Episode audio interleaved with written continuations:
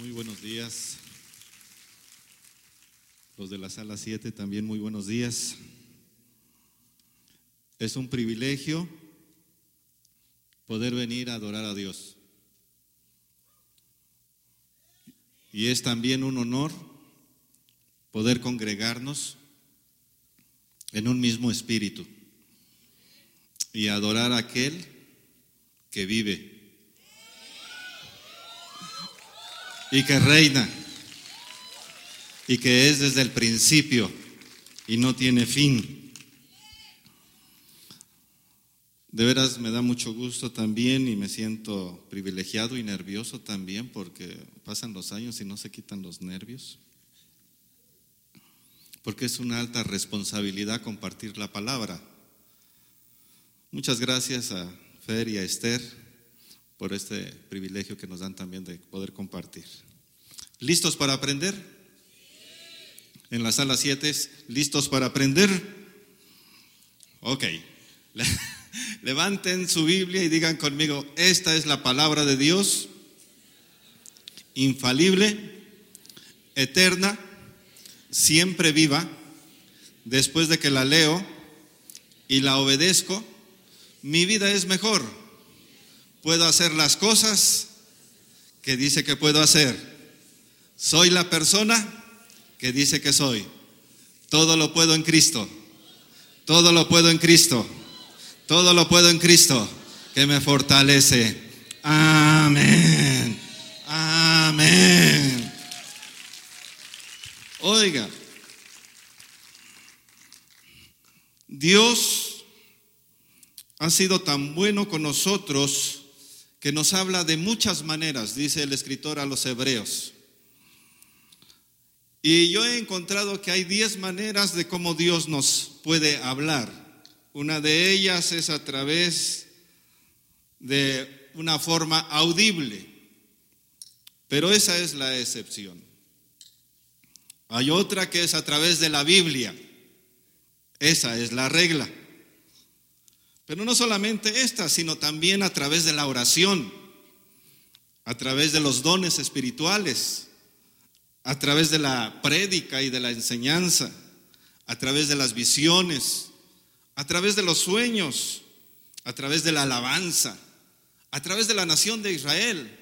Estas son algunas de las formas como Dios nos habla. Y en esta mañana quiero hablarles y quiero que abran su Biblia en uno de los pasajes tal vez más conocidos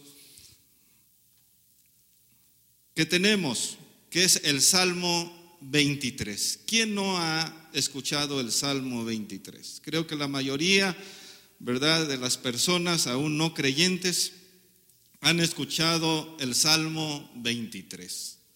El Salmo 23 es un salmo, ¿verdad?, que, que a veces escuchamos, a veces mucho en los funerales.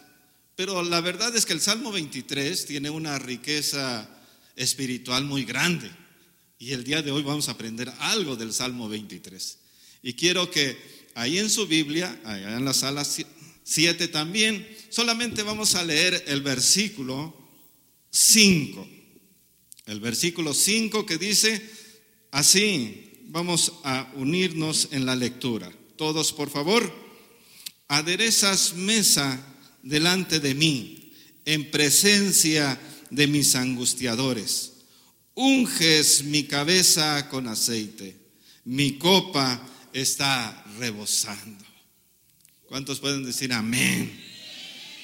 Dios nos va a hablar a través de este pasaje. Como dije, es un pasaje que es mucho, muy conocido. Tal vez este y el de Juan 3:16 sean los dos pasajes más famosos de toda la Biblia. Hay otros, aunque cada quien tiene su predilección, pero seguramente este es uno de los pasajes más conocidos. El Salmo 23 se dice que se ha traducido a un poco más de 100 idiomas. El Salmo 23 yo considero que es un salmo que es como un seguro de vida que solamente tiene una cláusula para que pueda hacerse efectivo ese seguro. Y es que hagamos de Dios nuestro pastor. Dígale al que está a su lado, ¿quieres hacer efectivo este seguro? haz de Dios tu pastor. Salmo 23 nos dice que es una serie de promesas. La Biblia en su versión Reina Valera 60, que es una buena versión, tiene aproximadamente 100 palabras y de esas 100 palabras tiene 12 promesas. Y de esas promesas, hoy vamos a ver tres de ellas, que están en el versículo 5. ¿Listos para aprender? La primera dice, aderezas mesa delante de mí en presencia de mis angustiadores. La segunda, unges mi cabeza con aceite. Mi copa está rebosando. Traigo algunas cosas porque sé que a veces las ilustraciones hacen que nos refuercen la enseñanza. Y yo espero que al terminar este tiempo usted recuerde que el Salmo 23 nos habla de promesas para el día de hoy. De esas 12 promesas, estas tres que vamos a ver el día de hoy están en tiempo presente. Las nueve restantes están en tiempo futuro. Y estas las he escogido porque quiero que nosotros reflexionemos sobre nuestro tiempo presente. ¿Verdad? ¿Cuál es esa? Es la primera. Cuando nosotros hablamos de la primera parte, aderezas mesa delante de mí en presencia de mis angustiadores, pensemos en la mesa. ¿Quién no conoce una mesa? Cuando hablamos de la mesa vamos a hablar un poco acerca de la provisión. Todos digan la provisión. Y David, que se cree que es el que compone este salmo, ¿verdad?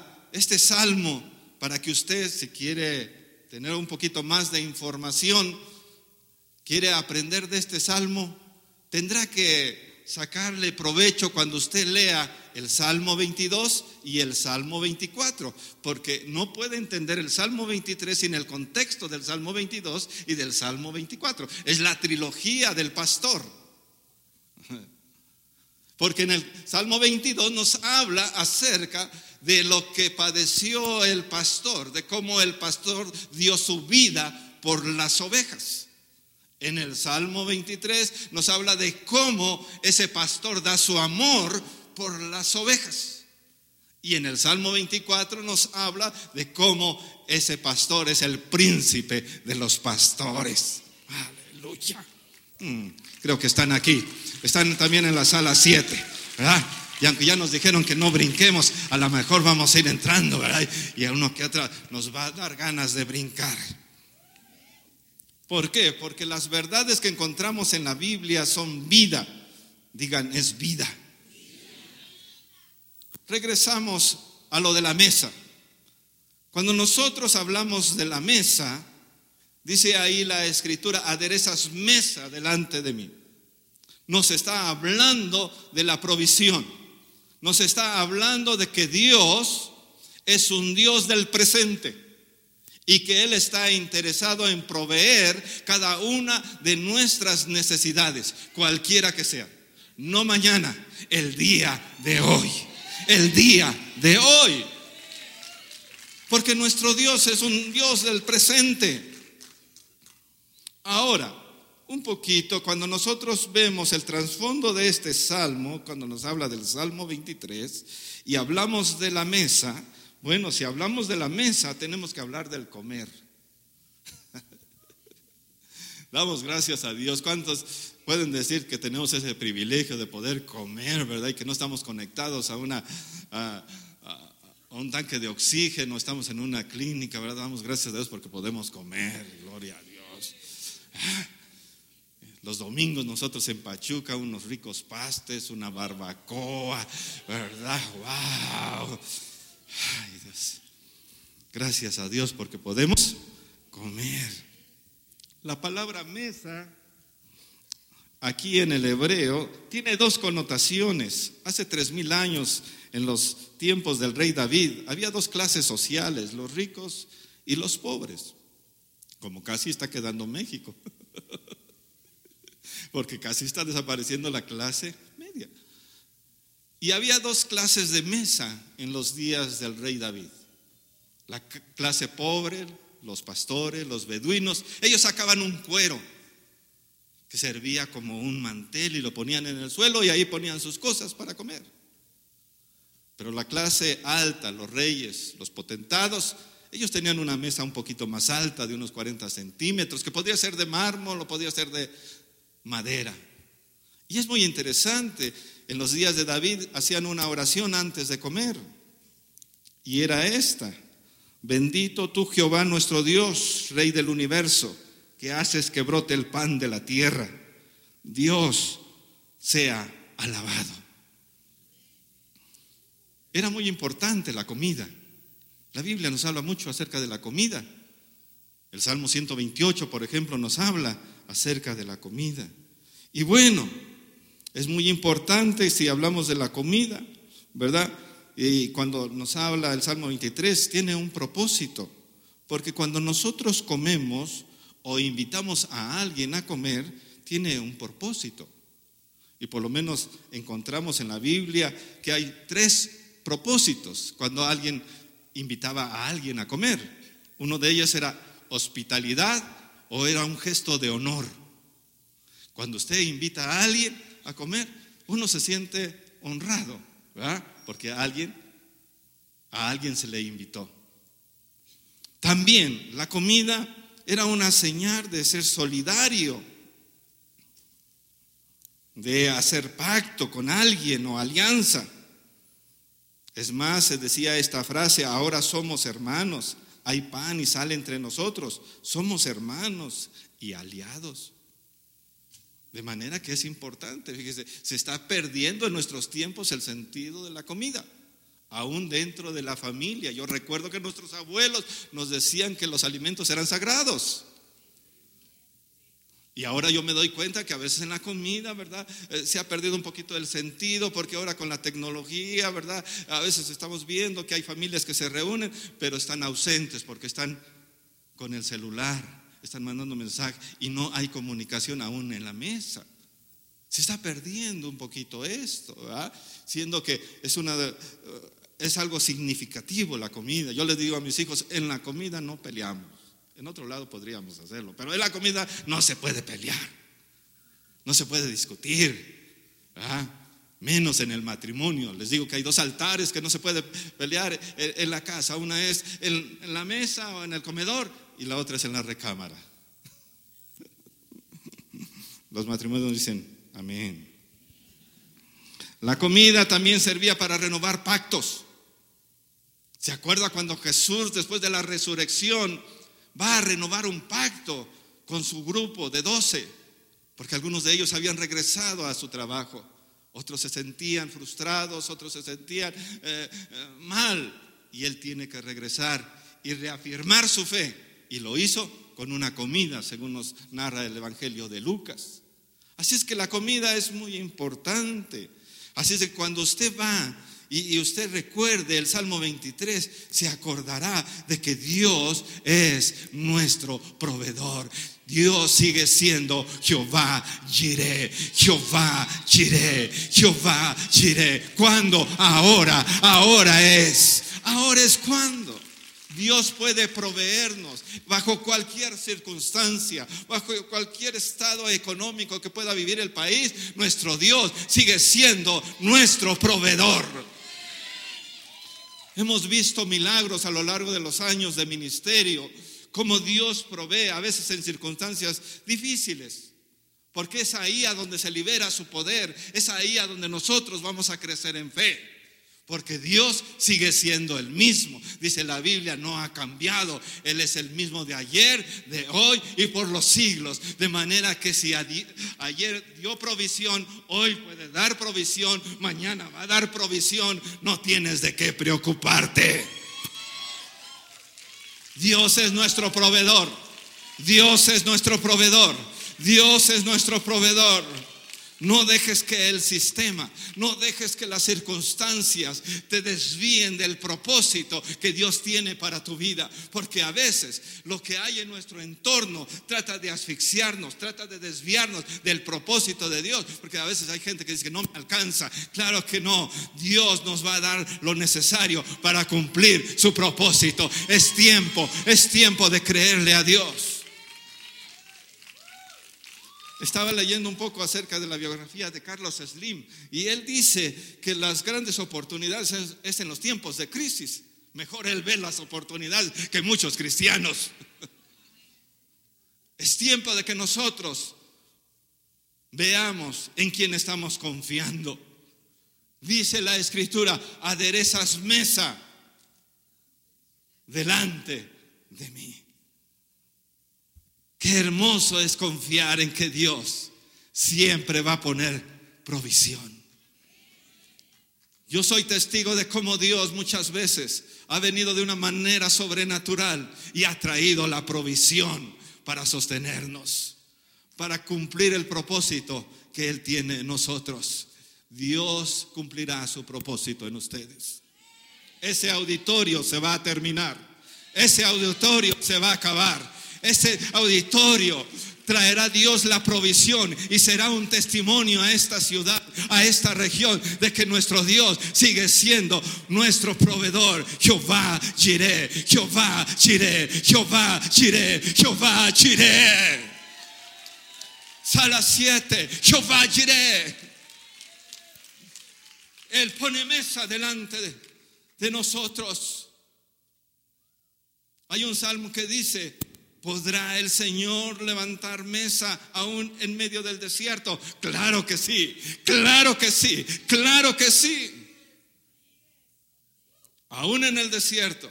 Un día saqué la cuenta de cuánto costaba o cuánto era aproximadamente el, maná que Dios derramaba día a día en el desierto y saqué que era aproximadamente lo de 10 trailers de 30 toneladas.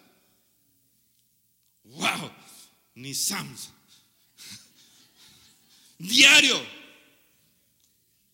Dios es nuestro proveedor. Él quiere que confiemos todos los días. Por eso Él dice que debemos de pedir el pan nuestro de cada día. Jehová. Dios es nuestro proveedor. Ahora, la siguiente parte a mí me encanta. Porque dice que Dios pondrá mesa delante de nosotros, que en presencia, todos digan, en presencia de mis angustiadores. Aleluya, aleluya. Porque esta es una verdad que usted sabe. No a todos les caemos bien. No a todos les caemos bien.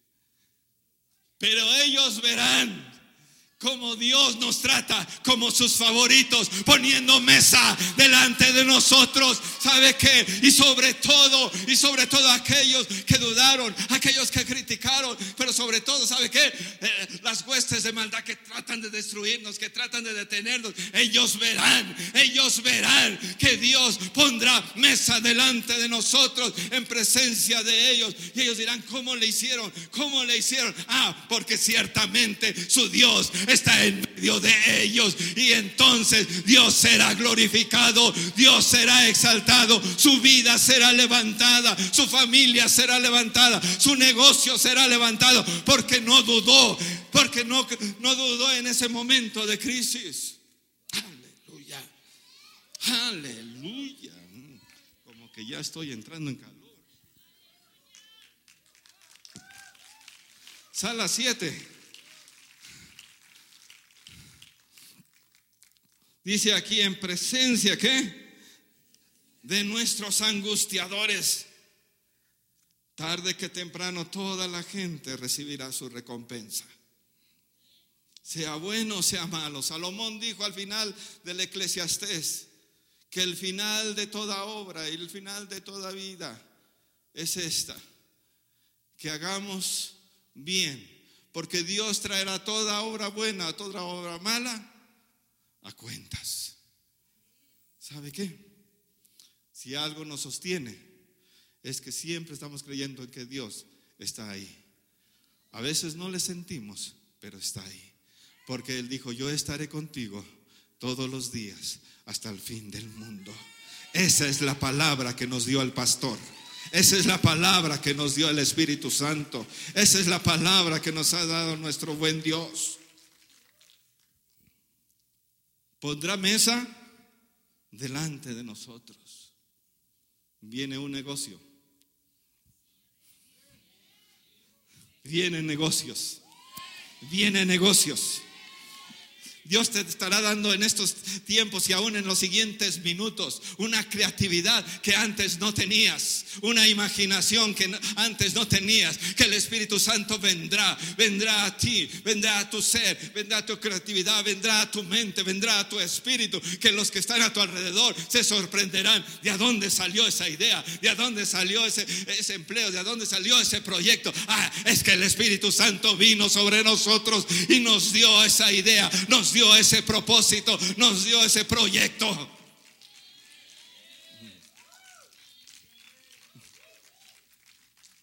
La segunda parte es, todos digan, unges mi cabeza con aceite. La segunda parte nos habla acerca de la unción y ustedes son un referente como iglesia en nuestra nación. Porque a lo largo de los treinta y tantos años que llevan, es una congregación que está empujando siempre por el avivamiento en nuestro país. Y yo quiero reconocerles y quiero decirles gracias por estarnos motivando a que venga ese avivamiento en México. Muchas gracias, Iglesia de Aviva México, de alcance internacional. Gracias a los que están en la sala 7, porque ahí están empujándonos. No se les olvide por pedir por un avivamiento mexicano. Ahí estamos, y ahí nos vamos sumando, y ahí nos vamos sumando. Y sabe que un día veremos cómo el Señor ungirá esta nación como nunca antes, como nunca antes, como nunca Espíritu Santo vendrá sobre esta ciudad, sobre este país, porque hubo gente que no decayó su ánimo y estuvo empujando, estuvo empujando y estuvo empujando, porque ese avivamiento se diera. Claro que sí. Gracias, gracias, gracias.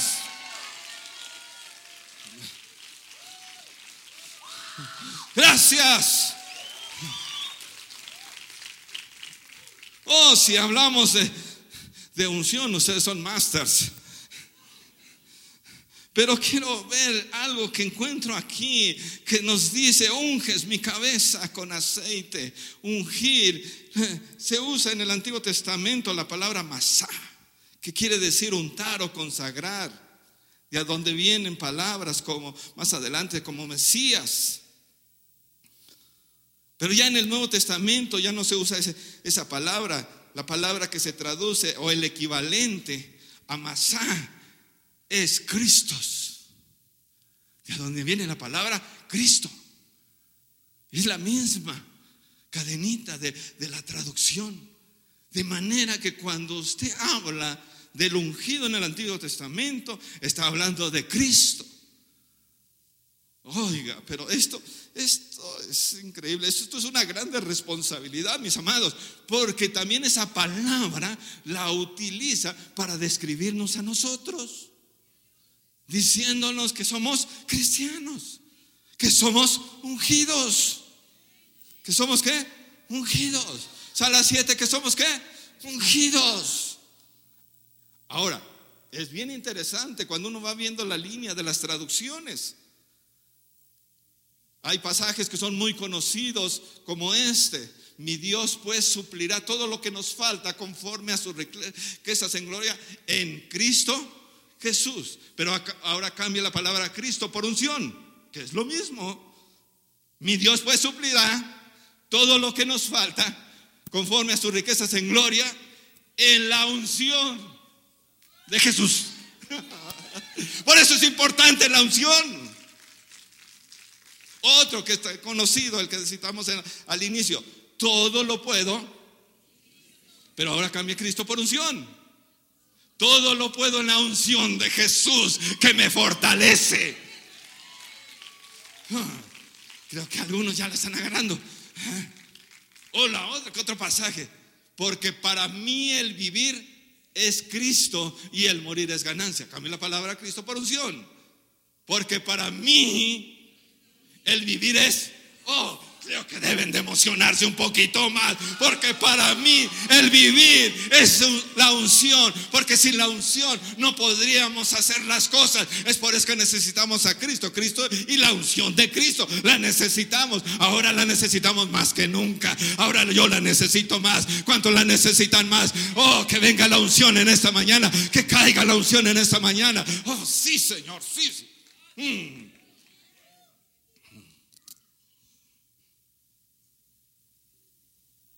Cuando hablamos de la unción, en la cultura judía se tenía que, que ungir a los invitados especiales o distinguidos.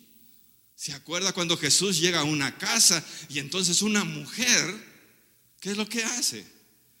Dice que fue y derramó su perfume y estuvo ungiendo al maestro, porque era un invitado especial. Un invitado especial o distinguido. Oiga, Dios nos trata como personas. Dios nos trata como personas distinguidas. No eres del montón, no eres un cualquiera, no eres un accidente biológico. Eres alguien que tiene propósitos en Dios. Es alguien que Dios te está, que quiere distinguirte de donde tú te encuentras. Claro que sí. Sala 7, creo que sí. Mm. Pero no solamente eso, usted seguramente ha hablado acerca de que era uno de los honores más importantes, especialmente para los reyes y los sacerdotes, que se ungían. Se ungía a los reyes y a quién? A los sacerdotes. Voy a pedir, ¿verdad? Si está por ahí mi hijo.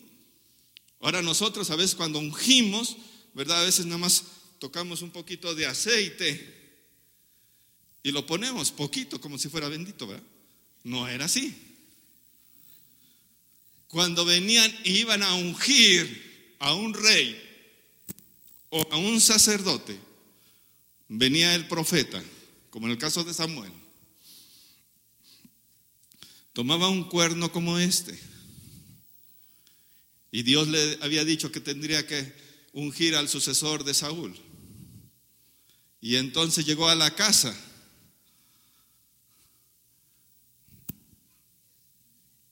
Dice la escritura que llegó a la casa de Isaí y buscó entre sus hijos quién iba a ser el sucesor. Y dice la escritura que traía el cuerno del aceite. Y ustedes conocen la historia hasta que apareció David. El Salmo 133 dice que es como el buen óleo que desciende sobre la cabeza, la cabeza de Aarón. Y dice la escritura, y baja.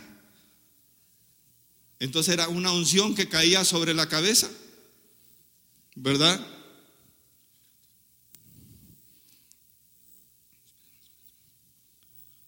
Iba llegando Samuel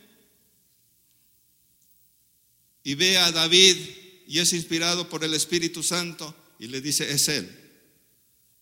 Y llega con el cuerno y empieza a derramar el aceite, tipo y figura de nuestro maravilloso Espíritu Santo. Y empezó a vaciar, no poquito,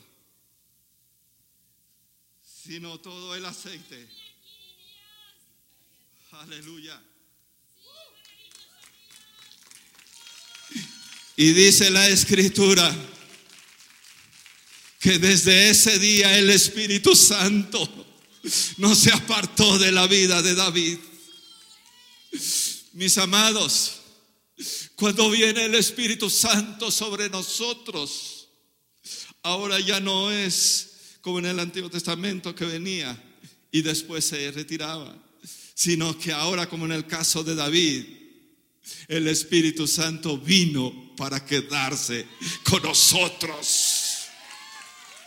Porque nos ha hecho también Ese día David no sabía, pero se levantó y a partir de ese día él era el futuro rey de Israel. Tú eres rey, tú eres rey, tú eres rey. Tú eres llamado para gobernar la empresa donde estás. Tú eres llamado para gobernar en la política. Tú eres llamado para gobernar ahí en la colonia, ahí en la escuela y sobre todo en las áreas espirituales. Hemos sido llamados para gobernar. Aleluya. Porque la autoridad que el Espíritu Santo nos da es una autoridad que sobre toda autoridad que está en los cielos, que está aquí en la tierra y que está aún abajo de la tierra. Gracias, Hijo. Nos ha hecho reyes y nos ha hecho sacerdotes para Él, dice la Escritura.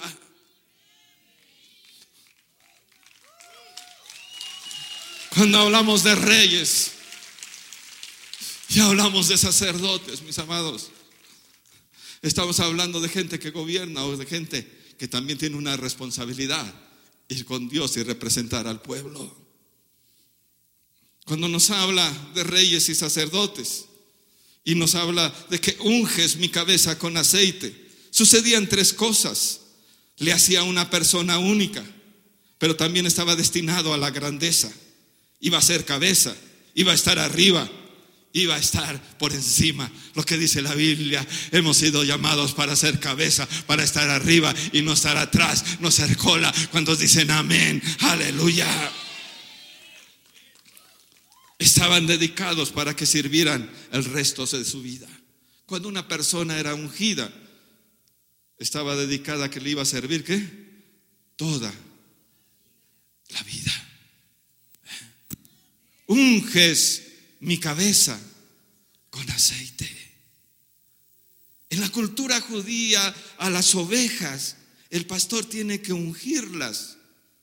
Porque hay una época en el año que en Medio Oriente aparecen plagas, especialmente de moscas, de mosquitos, garrapatas. Y a veces a la oveja se le metía a veces un mosco, una, uh, un mosquito eh, en la oreja o en la nariz y ponían sus larvas. Y eso producía en la oveja que se pusiera inquieta y a veces se golpeara una a otra, ¿verdad? Y, se lastimara y, y a veces se volvían hasta locas algunas ovejas porque había entrado una mosca, un mosquito y la larva ahí había producido un efecto. Y entonces, por eso dice, unges mi cabeza con aceite. Mis amados, eso es increíble con ese trasfondo. Cuando nosotros encontramos, es, como una medida de protección. Cuando el Espíritu Santo viene sobre nosotros, el Espíritu Santo nos protege, ¿verdad? Porque nos unge. Ese aceite es una medida de protección, como la oveja protegía ese aceite, ¿verdad? Y, y le ponían alquitrán y otra cosa para que la plaga no le atacara. ¿Sabe qué? Nosotros tenemos la unción del Espíritu Santo y sabe que no hay diablo, no hay demonio que nos pueda atacar porque sabe que la unción del Santo está sobre nosotros y es una protección, es un muro. ¿Sabe que Hoy tenemos que decirle una vez más, Señor, unge mi cabeza con tu aceite, unge tu, mi cabeza con tu aceite maravilloso. Gracias, Señor. Siempre la unción va a comenzar en la cabeza. Habla de liderazgo. Es bien interesante ese punto. ¿Dónde comienza la unción? En el líder, en el pastor, en el padre de familia, en el jefe. Ahí comienza. Ahí comienza. En el primer libro de Reyes, en el capítulo 1, nos habla acerca de que Salomón tuvo varios, eh, David tuvo varios hijos, David tuvo varios hijos. Uno de ellos, Adonías, otro de ellos, Salomón. Pero dice la Biblia en el capítulo 1 que Adonías lo ungieron pero sin el consentimiento de su padre. ¿Y sabe qué? No trascendió. Principio. Salomón fue ungido con el consentimiento de su padre, y trascendió. Seamos sabios y respetemos la autoridad y la unción del liderazgo. ¿Y sabe qué? Usted va a ser bendecido porque cae sobre la cabeza, desciende sobre los hombros y usted que forma parte del cuerpo le va a alcanzar la bendición. Respete la unción del liderazgo, respete la, la, unción del Padre, respete la, la, unción del líder, respete la, unción para qué? Para que trascienda. ¿Cuántos a veces sabemos que andan buscando unciones? Usted tiene un Padre Busque la unción del Padre. Busque la unción del líder. ¿Para qué? Para que sea como Salomón, trascienda. Dios nos llama para trascender. Termino.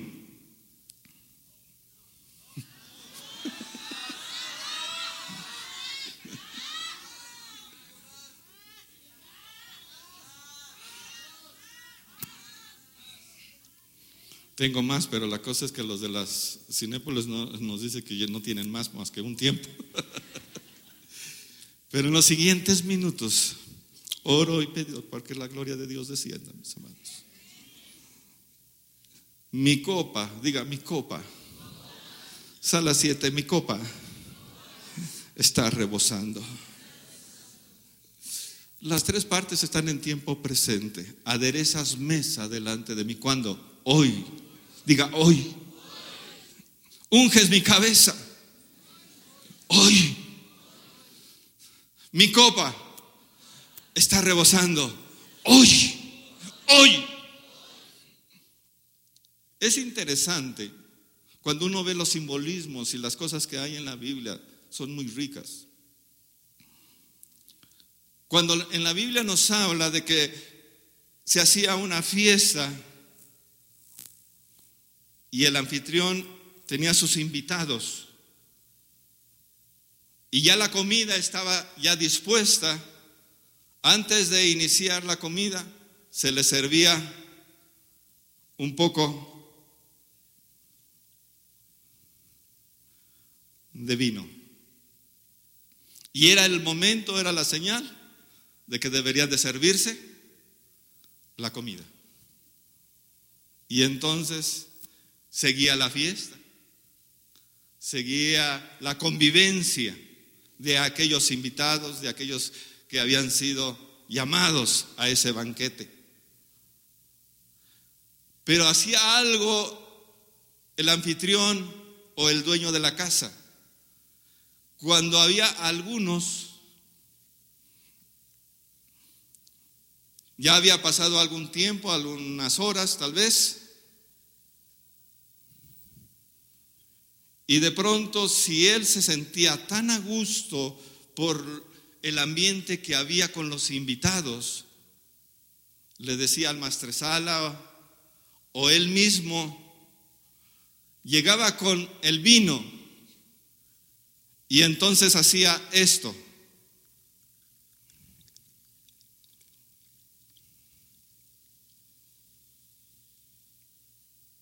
Eso decía, o quería decir, no quiero que te vayas.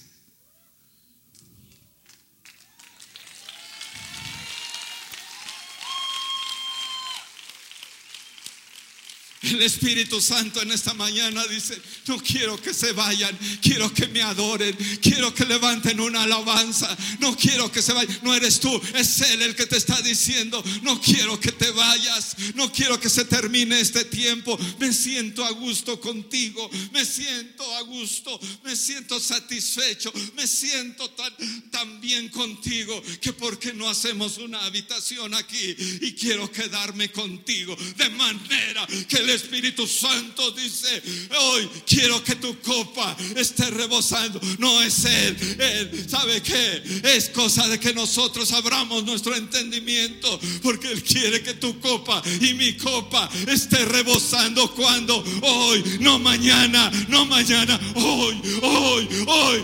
Sal Saca de tus entrañas la mejor alabanza. Saca de tus entrañas tu mejor adoración. Y dile al amado Espíritu, sé que quieres estar conmigo. Sé que quieres estar conmigo. Hoy este día, este día no me quiero oír. No me quiero oír porque estoy comprendiendo que tú eres el que quieres estar conmigo. Él está soltando el vino. Él está soltando el vino sobre tu copa. Él está soltando el vino. Oh, a las siete. Oh, ahí a donde tú te encuentras. Suelta una alabanza. Derrama tu adoración a Él. Aleluya.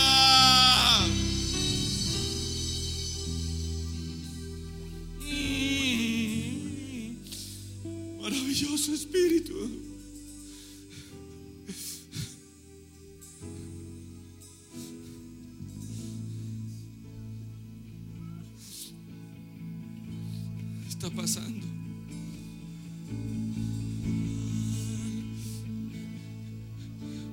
Aleluya.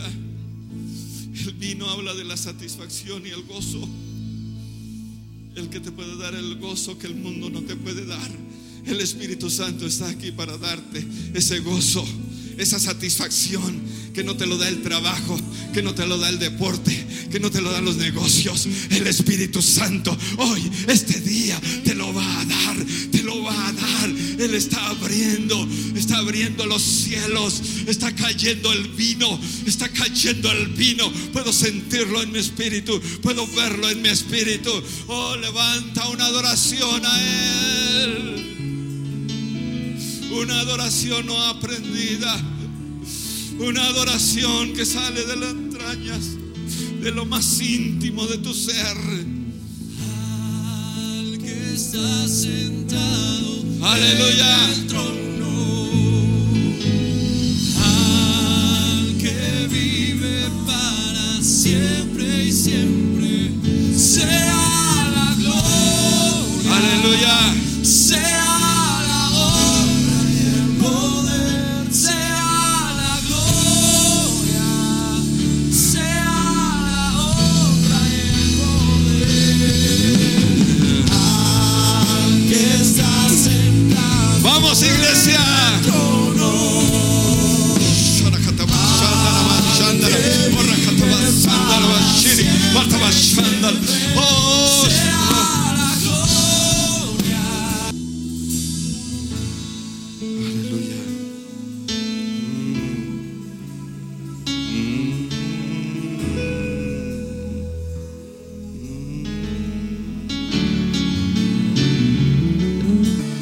Haz lo que quieras hacer en la manera que quieras hacerlo.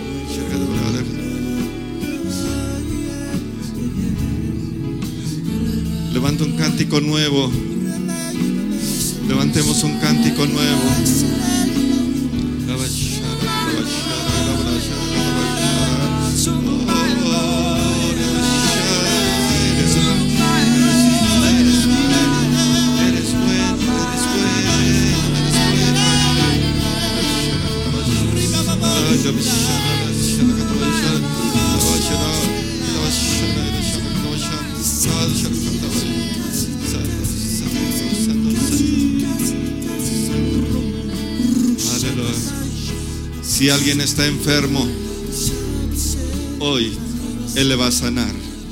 Padre, en el nombre de Jesús declaro sanidad sobre los cuerpos que pudieran estar enfermos. Extiende tu mano, Señor. Toca esa parte que está enfermo y restáurala,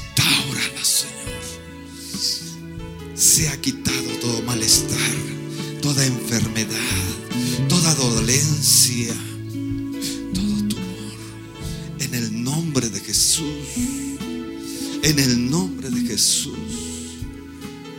En el nombre de Jesús.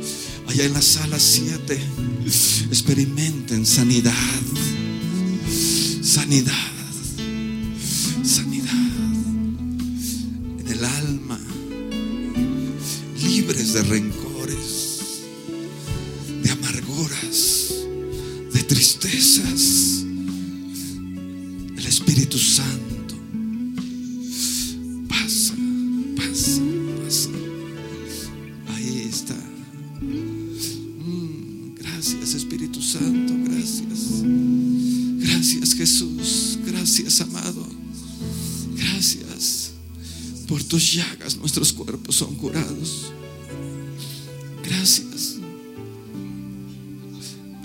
Está pasando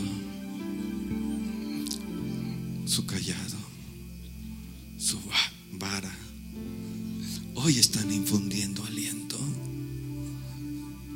Sigue adelante. Sigue adelante. Escuchas el callado del pastor.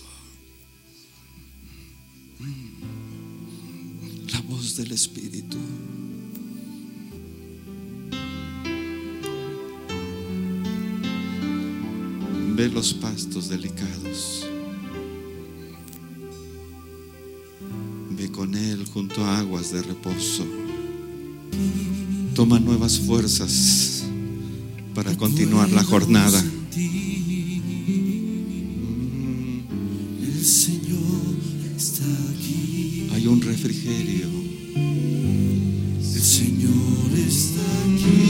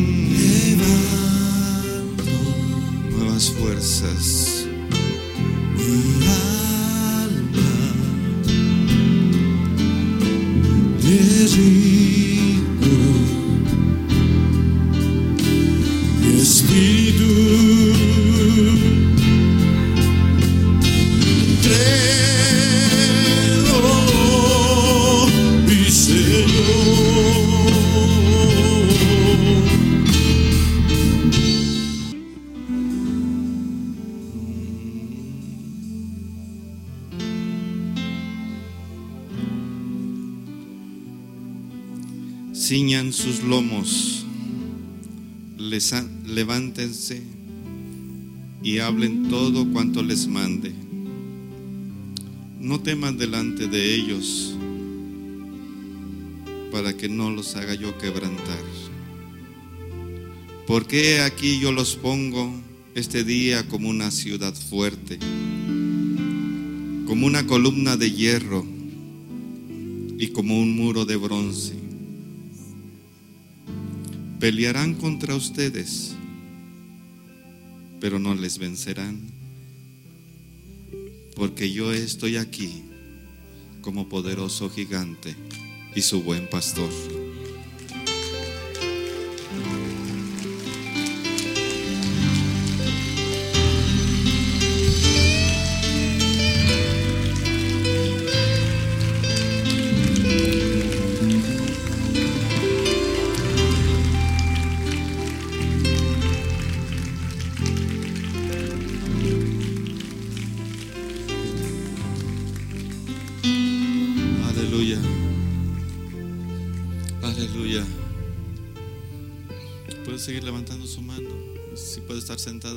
Qué refrigerio tan precioso Dios nos está dando. Dios está aquí. Seguimos, podemos seguirlo cantando. Lo puedo sentir. Cierre sus ojos.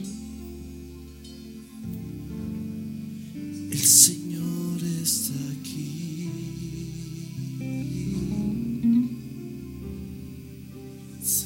El Señor está aquí.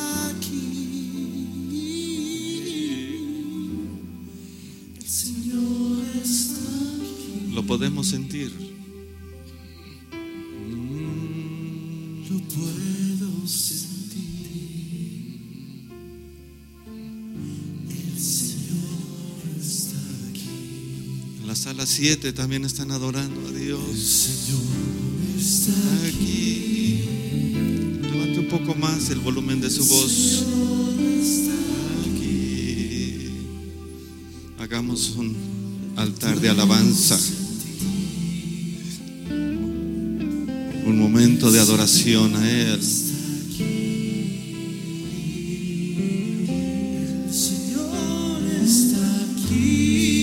Se levanta este altar de adoración a ti, Señor.